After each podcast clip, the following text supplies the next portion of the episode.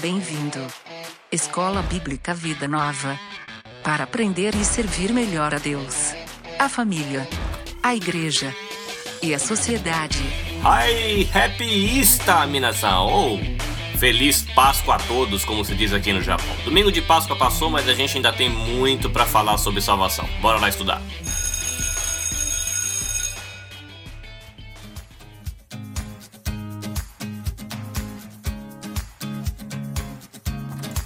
Bem, estudante.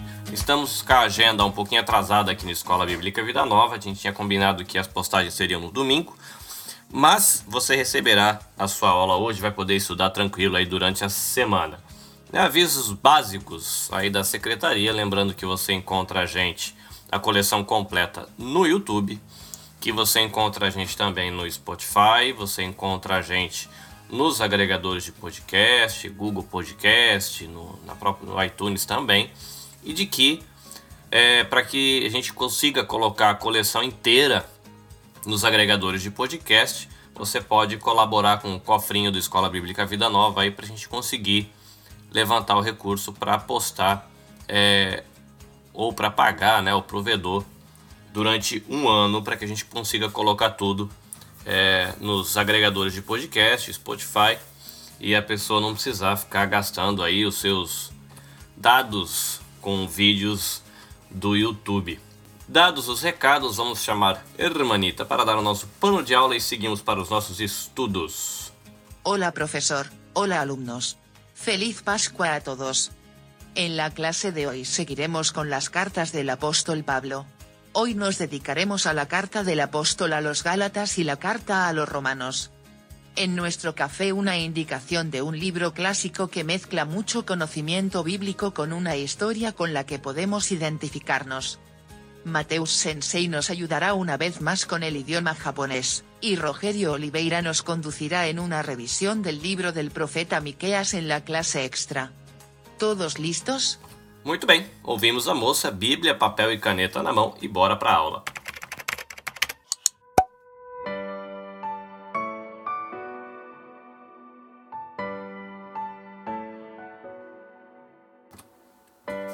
Vamos lá. Considerando a classificação que estamos usando é, para as cartas de Paulo, estamos nas epístolas maiores, num grupo de cartas que são chamadas de cartas soteriológicas, que tratam do assunto da salvação. Então a gente tinha 1 e 2 Coríntios nessa categoria, e a gente tem também Gálatas e Romanos. Na primeira e segunda Coríntios, duas cartas para uma mesma igreja, e a gente tem Gálatas e Romanos, cartas para igrejas diferentes, mas que tem muitos temas que se tocam, né? Tem muitos temas similares, talvez é, origem é, num propósito diferente, mas que ele desenvolve os mesmos temas, né? Gálatas uma carta um pouco mais curta, Romanos uma carta mais longa, Gálatas uma carta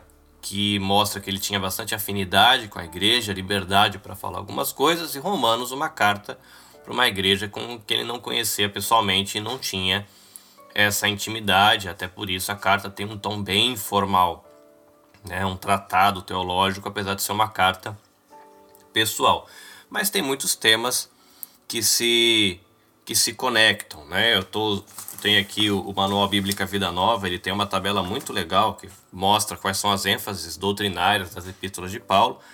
Ele vai trazer aqui a ideia de que em Romanos a, a ênfase principal é a doutrina da salvação e que vai aí descrever a natureza do evangelho, a sua relação com o Antigo Testamento, a lei dos judeus e o poder transformador do evangelho e ainda vai tratar na carta das doutrinas de Deus, doutrina da humanidade, doutrina da igreja. E Gálatas ele também vai ter aí como principal doutrina a questão da salvação, mas vai trabalhar aí de, destacando a liberdade em Cristo em oposição ao legalismo dos judeus e ao mesmo tempo evitando a licenciosidade, né, que também você pode colocar como libertinagem. Então, por conta dessa questão de libertinagem, licenciosidade, Outras doutrinas importantes que Gálatas acaba tratando é a questão da ética cristã, a questão da igreja e também os temas da eleição. Então, para a gente poder ir por partes, é, a gente vai é, começar por Gálatas. O Manual Bíblica Vida Nova ele sugere um trecho do livro de Gálatas que vai sintetizar bastante da ideia é, do que o livro vai tratar. Então eu gostaria de, de ler, que é o capítulo 2, versículo 15 até o final do capítulo. Eu achei bem interessante o jeito que a Bíblia, a mensagem, coloca o texto.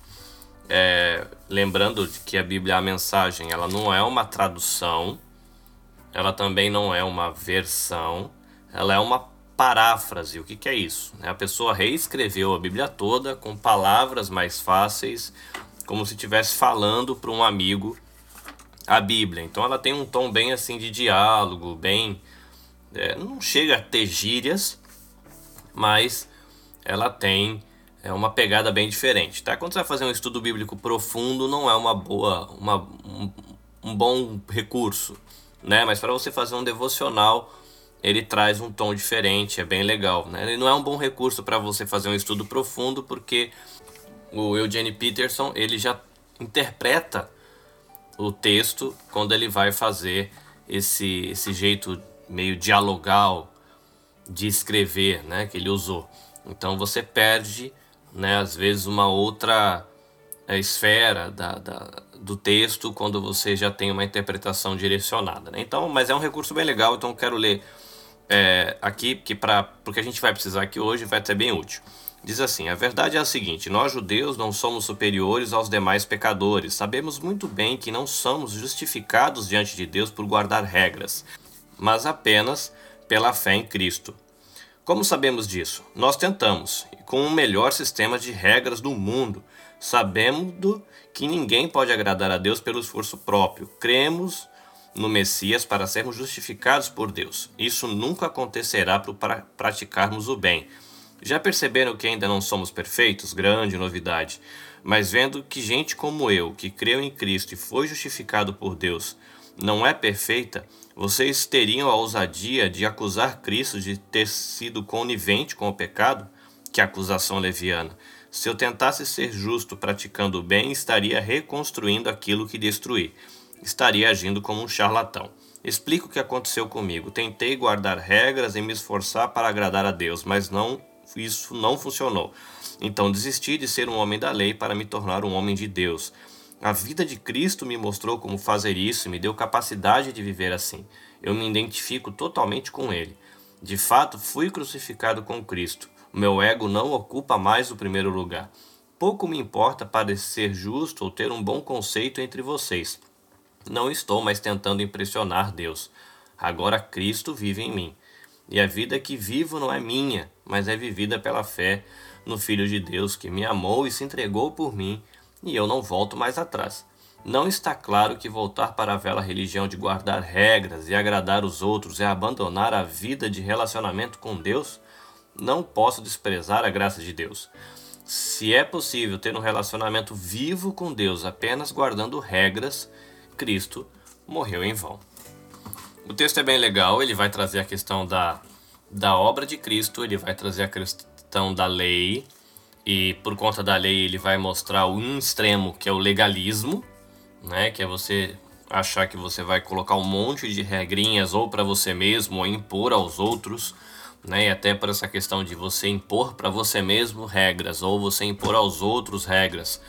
É, é, é possível a gente compreender porque quando as pessoas abandonam a uma religião, o abandono, uma tentativa de uma caminhada aí com espiritualidade, eles sentem esse senso de liberdade, né? Porque essa liberdade dessas regras, então você tem o legalismo por um lado, e aí você tem a liberdade em Cristo, vamos colocar assim no meio, que seria o ponto de equilíbrio, que inclui você ter é, certos e errados, né? Coisas a seguir, é uma ética mas você tem do outro lado a licenciosidade ou a libertinagem, que é você achar, já que você é livre em Cristo, ou que você foi liberto, você pode fazer o que te der na telha, que não tem problema nenhum, que isso não vai fazer diferença.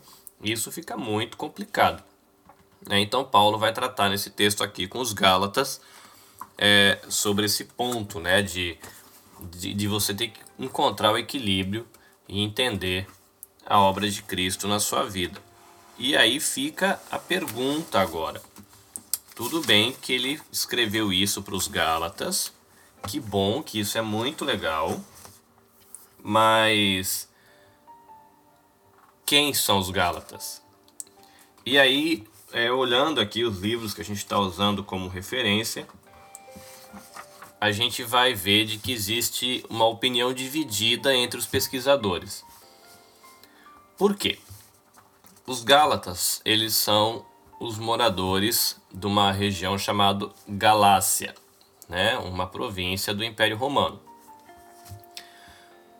O problema é que essa província do Império Romano, chamado Galácia, ela foi chamada Galácia por causa dos gauleses, né? Tem um povo que entrou naquela região, eram três tribos, se eu não estiver enganado, e eles se estabeleceram ali.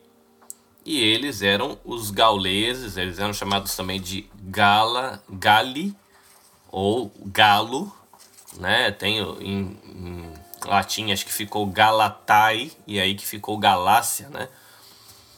Então esses caras que moravam ali da etnia é, gala, né? Então, os, os gauleses, os gálatas, nesse sentido étnico, moravam numa região mais ao norte. Então, essa região ficou ali conhecida como a região dos Gálatas. O problema é que depois que o Império Romano ele domina aquela área, ele estabelece essa província. E essa província ela é maior do que a área que eles é, moravam. Então tem uma parte mais ao sul que engloba um bocado de igreja que Paulo tinha passado quando ele tinha ido ali numa região mais ao sul. Tá? Para você se localizar é, na atualidade, essa região das igrejas ali fica mais ou menos na, na Turquia. Tá? Então é nessa, nessa área ali da Turquia que existe essa divisão. Então, por exemplo, você tem Paulo em suas viagens gastando tempo é, em Antioquia da Psídia, Listra, Derbe, Icônio. Né? Esses nomes estão aí no livro de Atos, aparecem nas cartas, e essas, é, pro, essas igrejas dessas cidades são no sul da província da Galácia. E aí você tem esse povo da etnia gala no norte da província e a gente não tem nas cartas de Paulo é, ou pelas viagens missionárias muita clareza de quem se os Gálatas são esse povo étnico e para eles foi destinada a carta dão como é direito que nasceu essa igreja. Então existe essa discussão, né?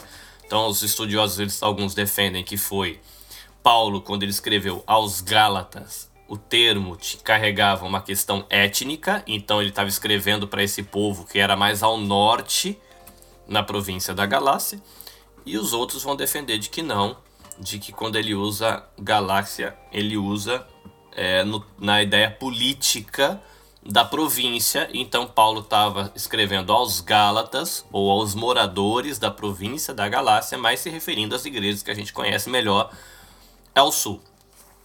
Indiferente se é para o pessoal do norte ou para o pessoal do sul, vale aqui a nota, porque a gente está estudando, então é legal a gente saber de que existe esse diálogo, né? Mas o tema da carta é a justificação diante de Deus que vem pela fé e não pelas obras, e que Cristo nos libertou da escravidão da lei.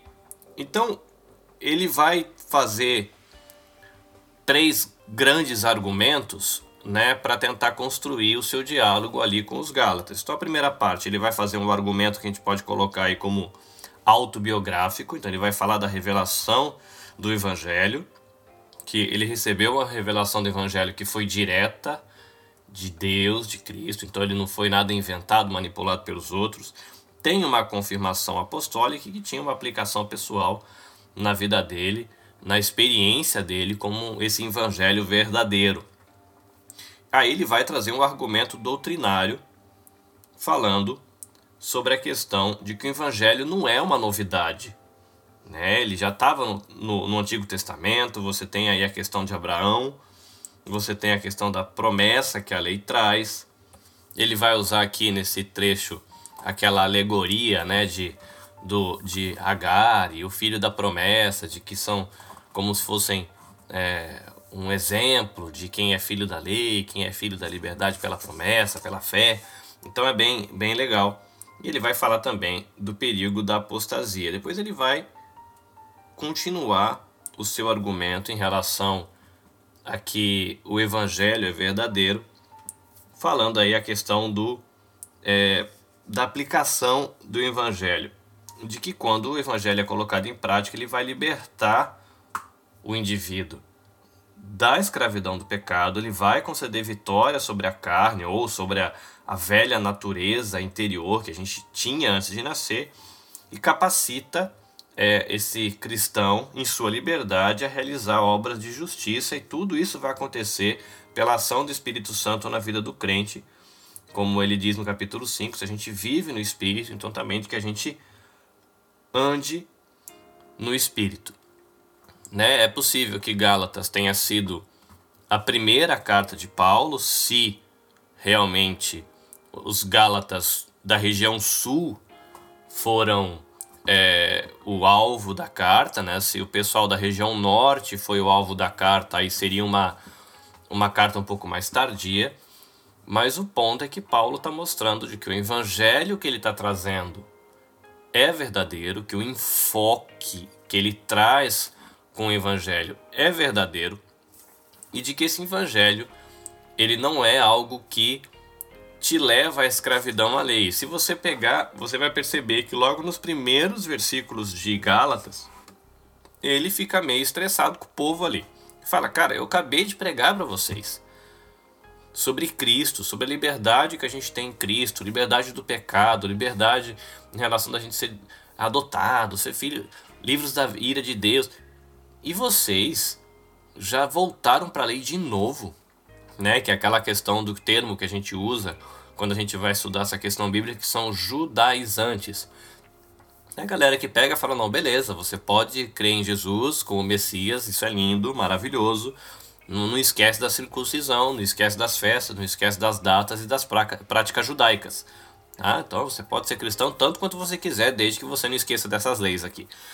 E aí Paulo fica bravo, fala, galera, se vocês estão achando que é pela lei que você vai ser aceito por Deus, o que, que Cristo veio fazer aqui? É perder tempo.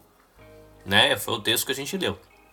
E, por outro lado, se a gente considerar de que Cristo é aquele que traz liberdade da lei, então beleza, já que Cristo libertou a gente da lei, a gente não precisa obedecer mais nada, pode fazer o que der na telha, mesmo porque é quando a gente peca bastante que a graça de Deus vai se tornar maior ainda, então é melhor a gente pegar e soltar a franga, porque aí a gente pode pegar e fazer com que a graça de Deus abunde na abundância dos nossos pecados, e aí ele, Paulo fala, peraí, peraí galera, aí é, virou bagunça. Não é por aí também. Né? Então não dá para você achar que a liberdade em Cristo é liberdade para você fazer o que der na telha né? Porque aí ele completa o argumento com essa parte final da carta, olha, aquele que nasceu do Espírito, que viva pelo Espírito.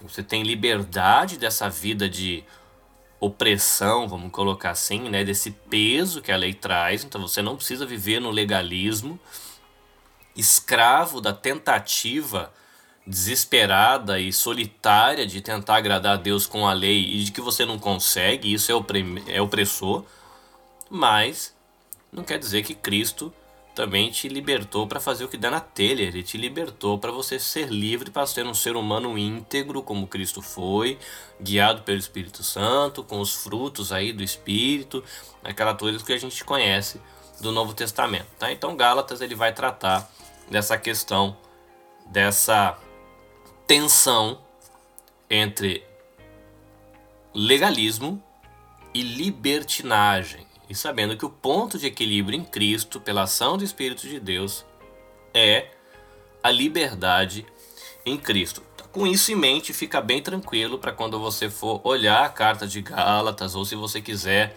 lê-la ou ouvi-la né, durante essa semana, você vai ver que fica bem tranquilo. Então vamos lá que a gente vai dar uma olhadinha agora na carta aos Romanos. Eu quero começar a carta aos Romanos da mesma maneira que a gente começou a carta aos Gálatas, lendo o trecho que é, a tabelinha aqui do Manual Bíblico Vida Nova sugere para gente. Então a gente vai ler Romanos, capítulo 3, do versículo 21 até o 26, que diz assim: Mas agora há algo novo no horizonte. Aconteceu que o Moisés e os profetas anunciaram por tanto tempo. Deus resolveu agir para acertar as coisas sobre as quais eles sobre as quais lemos nas Escrituras por meio do que Jesus fez por nós. E não apenas por nós, mas por todos os que creem nele. Por isso não há diferença entre nós e eles. Uma vez que nós e eles reunimos esse longo e lamentável registro como pecadores e provamos que somos incapazes de viver a vida gloriosa que Deus deseja para o ser humano, Deus resolveu fazer isso por nós. Por pura graça generosa, ele decidiu acertar nossa situação com ele, um presente do céu. Ele nos retirou da confusão em que estávamos e nos restaurou para fazer de nós o que ele sempre quis que fôssemos. E ele o fez por meio de Jesus Cristo. Deus sacrificou Jesus no altar do mundo para purificar o mundo do pecado. A fé nele nos deixa limpos. Deus decidiu, sobre o olhar de todos, deixar o mundo numa situação aceitável diante dele por meio do sacrifício de Jesus. Finalmente, cuidando dos pecados que ele havia suportado com tanta paciência. Isso não só está claro, mas acontece agora, é a história atual.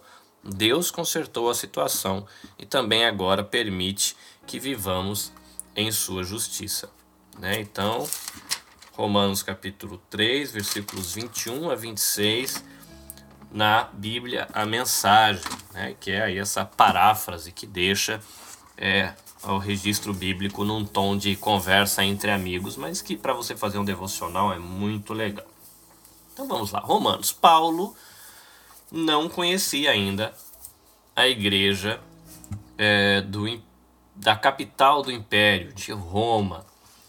Se eu não tiver me equivocando aqui é, de memória sobre o que eu li sobre a origem da Igreja de Roma, registros da Igreja Antiga apontam de que Roma, a Igreja em Roma, não foi plantada por apóstolo nenhum.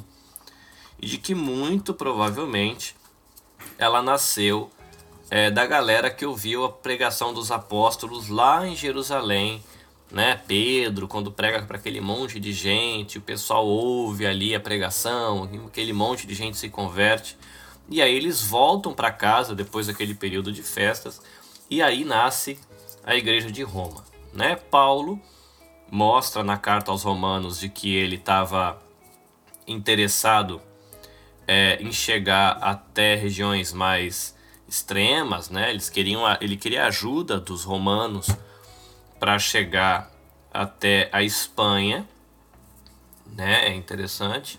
E ele queria levar ali uma oferta dos gentios para Jerusalém depois seguir nessa viagem. Aconteceu que o Paulo ele não conseguiu fazer essa viagem em liberdade, né? Na verdade, ele vai realmente para Jerusalém. Em Jerusalém ele é preso, ele acaba chegando lá em Roma é, preso, né? Não, não como ele pensou que acontecia. Então, como Paulo não conhecia a igreja de Roma pessoalmente, então ele manda essa carta pessoal, mostrando um pouco do propósito que ele estava passando ali, explicando que ele tinha ensinado para que ele tem ensinado para as igrejas, o evangelho, é, esboçando e até por isso é, Romanos é uma carta muito rica, né? Para a gente vai depois futuramente no próximo módulo, que vai ser no segundo semestre, a gente vai estudar sobre a história da igreja, a gente vai ver, por exemplo, sobre Martinho Lutero, né? Uns anos atrás foram falado muito de Martinho Lutero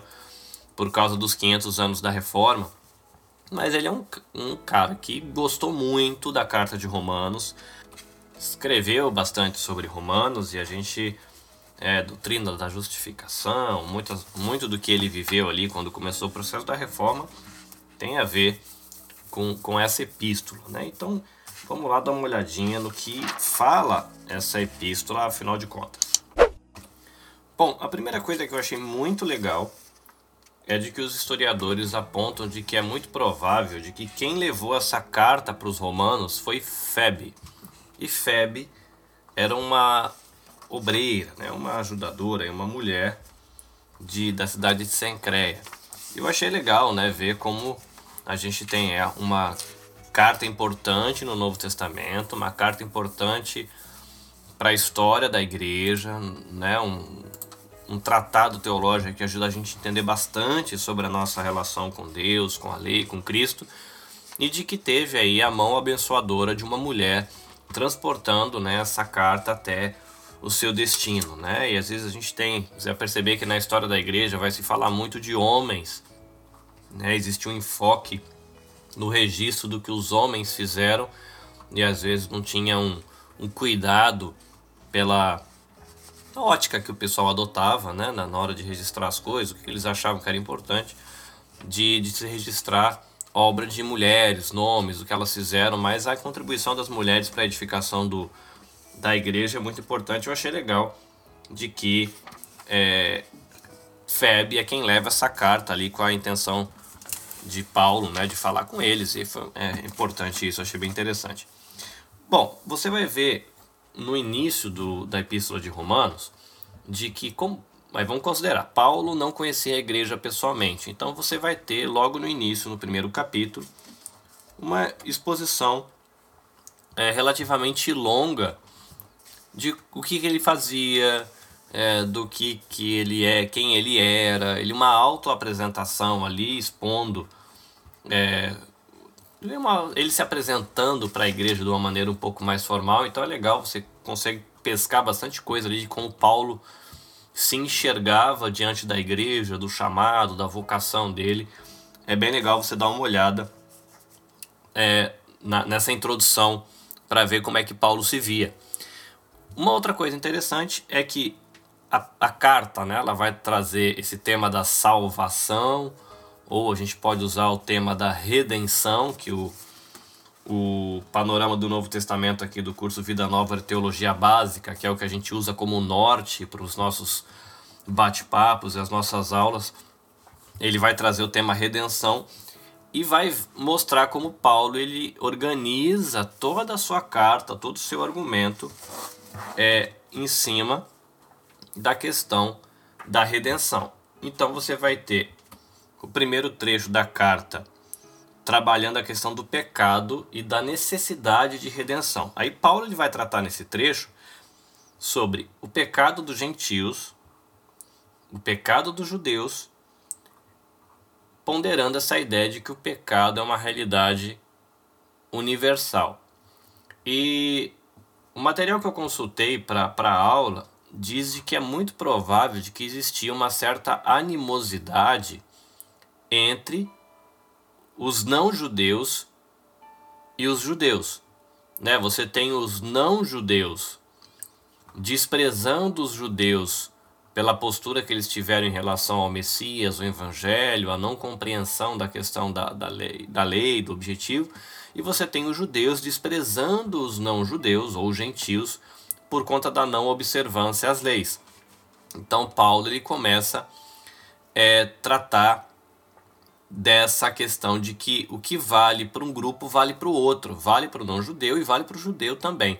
Né? Lá na frente também vai ter um ponto que parece que existia é, uma certa animosidade da própria igreja de Roma com relação ao governo, e Paulo vai tratar disso é, no último trecho. Mas o ponto aqui é que ele começa falando do pecado, de que a necessidade de redenção não é só para o não-judeu, né? como se o judeu fosse melhor. Não, é, o judeu precisa de redenção e o não-judeu também, porque o pecado é uma realidade universal.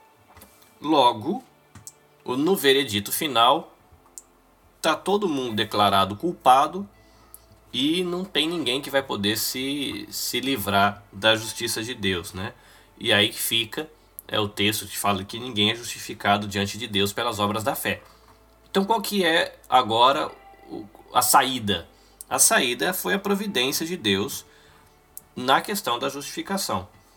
Né? Pela fé em Cristo, todo o que crê, ele é declarado justo. Né? A gente vai ser livre agora desse veredito que trará juízo, pela fé em Cristo, porque Deus aí ele vai trazer, é, nos justificar pela fé, assim como ele fez com Abraão lá atrás. Abraão, ele não foi declarado justo por ter obedecido a Deus, mas ele foi declarado justo por ter confiado em Deus e isso ter levado ele à obediência. E aí você tem o resultado dessa redenção, que é a questão dos efeitos da redenção, que é a santificação. Então você tem implicações com relação a esse relacionamento com Deus, que a gente deve demonstrar essa nova vida que a gente recebeu numa vida de lealdade. A velha natureza ela vai tentar se erguer, mas que é possível a gente encontrar vitória e alcançar a vitória através da obra do Espírito Santo na gente, que ele vai conceder poder para a gente viver essa nova vida interceder por nós. E, e aí a questão da graça de Deus basta, né? A graça de Deus é suficiente para te manter nessa caminhada. A salvação em Jesus, aí pode, por conta da animosidade, falar, ah, tudo bem, todo mundo é pecador, é, a justificação é a providência de Deus para salvar o pecador, você tem essa santificação, que é um efeito na vida cotidiana da justificação, mas é para todo mundo? E aí Paulo ele vai tratar do capítulo 9 a 11 de que é, essa justificação vale para todo mundo, né? Vale para Israel, ele trabalha ali a questão da, do povo, como é que eles é, rejeitaram a lei, Deus trouxe juízo, Deus disciplinou, blá blá blá, mas de que essa salvação também alcança judeus, como também alcança gentios, né? De que o escopo dessa dessa salvação, dessa providência de Deus vale tanto para o judeu, vale também para o gentil. E ele vai seguir para o final da carta, ali no último sessão, falando da questão dos frutos da, da redenção. Então você tem a justificação causando aquele efeito que é o processo de santificação pela obra do Espírito Santo, e esse processo de santificação, essa obra do Espírito Santo começa a ter os seus frutos. Aí Paulo ele vai falar sobre relacionamentos entre os cristãos, vai falar sobre o relacionamento adequado com os semelhantes, com as pessoas em posição de autoridade, relacionamento com a sociedade, é, com outros cristãos cujo o, as preferências são diferentes. Né? Hoje em dia você tem, por exemplo, né, determinadas denominações que adotam um estilo de música, outro adota um outro estilo de música, uns adotam um estilo de culto mais contemporâneo, outro menos contemporâneo, ou seja, existem diferenças e Paulo vai dizer que os frutos da ação do Espírito na vida da gente é você saber viver nesse contexto, né? E aí ele vai falar também sobre a questão do respeito à autoridade, né? Porque existia essa questão, ah, se Cristo é Senhor, para que, que eu vou ter que pagar imposto? E aí gera aquela tensão com o governo. Paulo fala, olha, vamos com equilíbrio, vamos entender o Evangelho e viver relacionamentos. E eu achei muito legal, né, de que você vê que tem esse foco em relacionamento, né? A questão do relacionamento com Deus, o relacionamento com Cristo, o relacionamento com o Espírito Santo, o relacionamento com a igreja, o relacionamento com a sociedade, com a família. Então é importante você ver como é, se você acha que o evangelho é aquele negócio para funcionar de sábado e domingo, quando você coloca a, vida, a Bíblia debaixo do braço e levanta a mão para orar, talvez seja a hora de você questionar se a sua maneira de enxergar o que é evangelho está correta, porque Paulo vai dar um enfoque bem diferente, né? vai, vai mostrar aí uma questão relacional muito importante de como você vai poder perceber se o seu viver no evangelho está sendo verdadeiro e sadio por como você se comporta nos teus relacionamentos. Aí a coisa aperta, né? Porque aí fica uma aplicação devocional bem interessante, né? Até quando você, se você estuda, por exemplo, que ele vai falar nas cartas pastorais sobre quem poderia ser dedicado ao ministério para ser referência de vida para outras pessoas, você vai ver que tem muito a ver com relacionamento com família, aquilo que acontece em casa. E aí você vê que é em casa que a gente mostra muito também daquilo que a gente vive no evangelho. Então, se na sua vida pessoal, na sua vida familiar, tem uns buracos muito grandes, e você tenta chegar muito bonito no culto de domingo, talvez o caminho que você está fazendo seja errado e a gente precise, né, nesse caso, de arrependimento e de voltar, de repente, para a carta de Gálatas, voltar para a carta de Romanos, e deixar Deus falar com a gente para poder formar a gente aí conforme a Bíblia diz que a gente deve ser. Muito bem? Então essas são aí algumas dicas, né, um panorama para você poder aí chegar à carta de Paulo aos Gálatas e a carta de Paulo aos Romanos com uma ideia é, mais ou menos um esboço para você poder caminhar durante a carta, tá? Então agora que você estudou bastante, talvez bastante coisa para você pensar, vamos lá passar um cafezinho para a gente relaxar. Cough break. Cough break.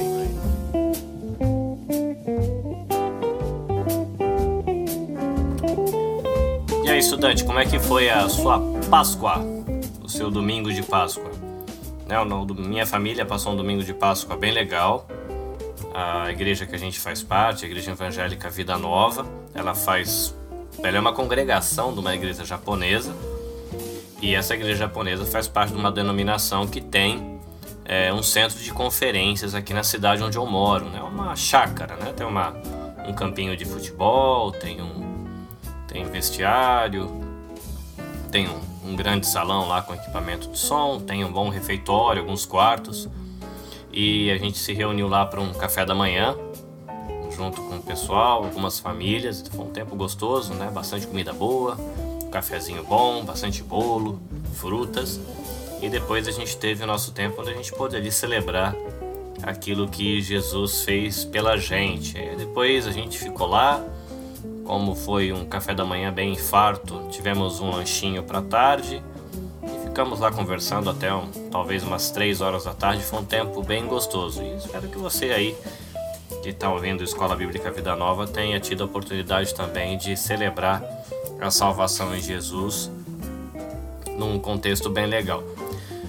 Bom, eu queria compartilhar com você algo que eu tô lendo. Eu não tenho certeza se eu já compartilhei, mas caso eu já compartilhei, fica aqui de novo a, o recompartilhamento da dica, que é, é o livro O Peregrino de um cidadão chamado John Bunyan. Né? Ele escreveu esse livro chamado Peregrino, que é a viagem do cristão à cidade celestial ele foi publicado na Inglaterra em 1678. Olha que beleza. Né? E conta a história de um rapaz que sai de uma cidade que está destinada à destruição por causa do pecado e caminha rumo ao céu e enfrenta um monte de coisa pelo caminho. Eu não estou achando que todos os capítulos são super legais, mas se você ler o livro de maneira devocional, tem muita coisa onde você se identifica com os personagens, com as situações que esse peregrino, que é o, o personagem chama cristão, né? Ele, as coisas que ele vive no caminho, muita coisa a gente se identifica, a gente pode refletir. A editora Mundo Cristão, ela lançou uma edição recentemente, você consegue comprar o livro físico, mas também tem aí para Kindle. Você consegue ler no seu smartphone, no seu tablet. Eu quero deixar aqui a sugestão de leitura para você que tem valido muito a pena. Falta mais um pouquinho para mim ler e eu sugiro que você leia também, que é bem legal.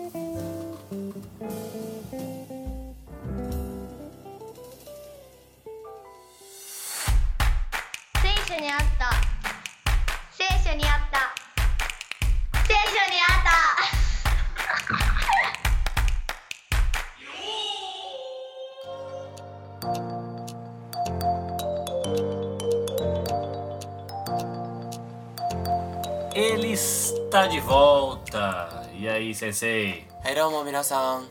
Genki desu ka? Genki desu. Hoje a gente vai fazer um negócio diferente, né, Matheus? Sim. Hoje a gente vai ler a Bíblia em japonês. Então vamos lá. Que versículo a gente vai ler? Shinyaku Seisho. Então tá no Novo Testamento. Marco no Fukuin O Evangelho de Marcos. Dai 12 No capítulo 12. 30 setsu. E no versículo 30. Então lê pra gente aí em japonês. Kokoro o tsukushi, omoi o tsukushi, jisei o tsukushi, chikara o tsukushite, anata no kami de aru o aiseo. Vamos lá, então aqui em português, Marcos capítulo 12, versículo 30 seria: Ame o Senhor, o seu Deus, de todo o seu coração, de toda a sua alma e de todo o seu entendimento e de todas as suas forças. São bastante palavras, mas nesse versículo em português diz aqui a palavra Deus. Como é que está a palavra Deus aí em japonês? Kami. E aqui também tem a palavra Senhor. Como é que está Senhor aí em japonês? Shu. Ah, então legal. Então a gente tem duas palavras legais para a gente aprender hoje. A gente tem Deus Kami. e a gente tem também Senhor. Shu. Muito bem. Depois a gente consegue vendo a partir das próximas aulas outros versículos e vai aprendendo outras palavras que acho que vai ser bem legal pra gente, né? Sim. Esse foi o Seisho Niata de hoje. E até a próxima aula. Né. Bye bye. Bye.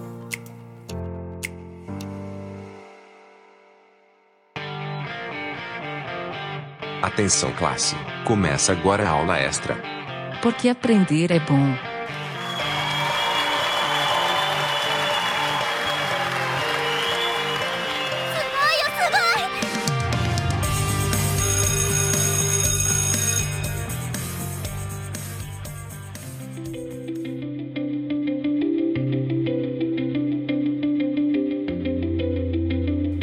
Olá, estudantes da Escola Bíblica Vida Nova. Aqui é Rogério Oliveira e nossa aula extra de hoje é sobre a vida do profeta Miqueias.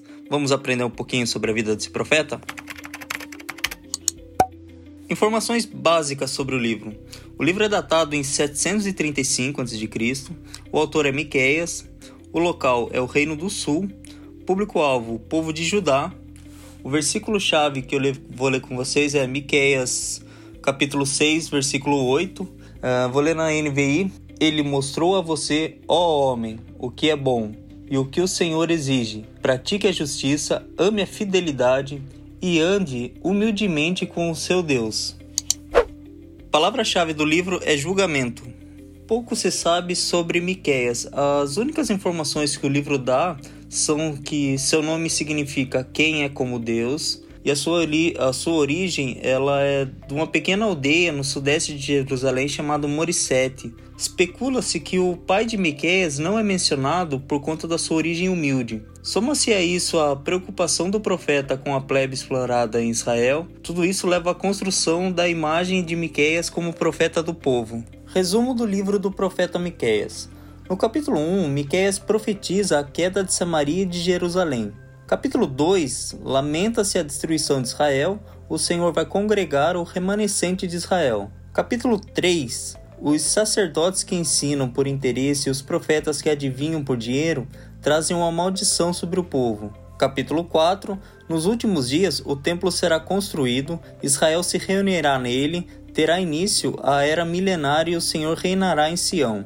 Capítulo 5 O Messias nascerá em Belém, nos últimos dias, o remanescente de Jacó triunfará gloriosamente sobre os gentios. Capítulo 6 Apesar de toda a sua santidade, a sua bondade para com eles, o povo não serviu ao Senhor em espírito e em verdade. Eles deveriam agir com retidão, amar a misericórdia e andar humildemente diante dele. Capítulo 7 Embora o povo de Israel tenha se rebelado, nos últimos dias o Senhor terá misericórdia deles, ele terá compaixão e perdoará suas iniquidades.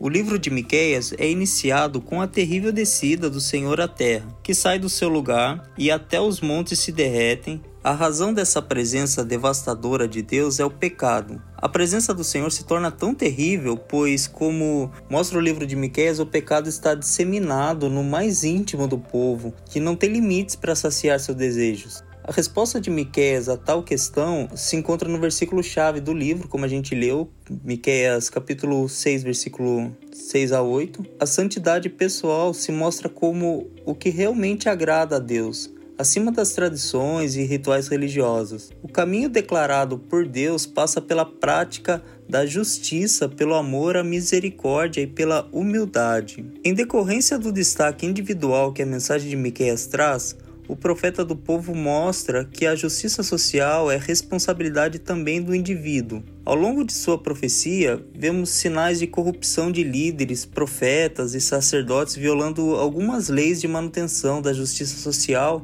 em prol do indivíduo. Aceitam subornos, aproveitam-se de viúvas e de órfãos, roubam e desapropriam injustamente, enganam e são injustos.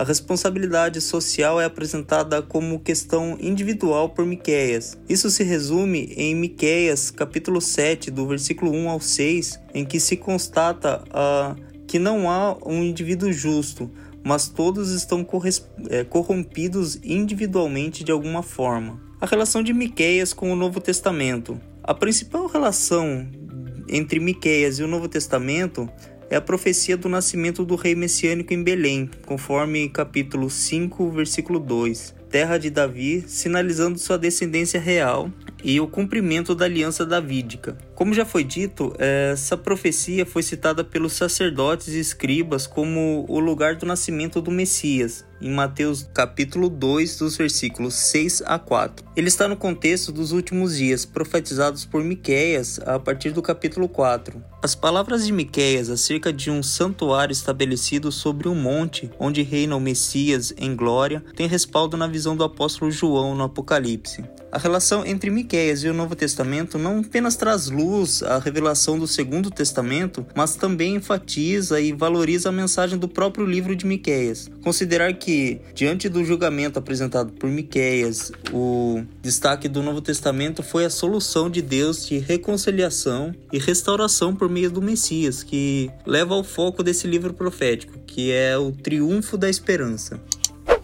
Conclusão: no livro de Miqueias, Deus repreende e consola as pessoas de Judá, apelando a que obedeçam à sua vontade.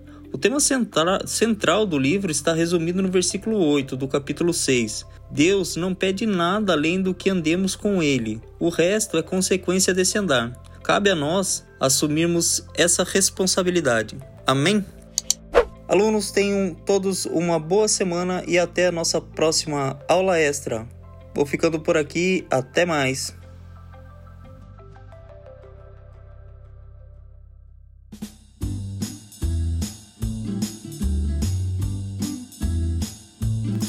É isso aí, estudante. Mais um episódio ou mais uma edição do Escola Bíblica Vida Nova que chega ao fim. Espero que seja muito proveitoso para você, te ajudar aí na compreensão da carta de Paulo aos Gálatas, da carta de Paulo a Romanos, como também refrescar a sua memória com algumas informações sobre Miqueias e ainda aí o nosso sensei que nos ajuda para começarmos a adquirir vocabulário em japonês e facilitar a nossa comunicação do evangelho aqui no Japão. Fico por aqui, eu Carlinhos Vilaronga conto com você para compartilhar, é, curtir o podcast, coloca lá na sua timeline, indica para alguém que você acha que pode aproveitar o conteúdo e ajuda a gente a comunicar é, o conhecimento bíblico via podcast aqui no Japão. Como sempre, fica aqui a nossa palavra de bênção, caris, shalom e até mais. Esforce-se sempre para receber a aprovação do Deus a quem você serve. Seja um bom trabalhador, que não tem de que se envergonhar e que ensina corretamente a palavra da verdade. Segunda carta de Paulo para Timóteo, capítulo 2, versículo 15.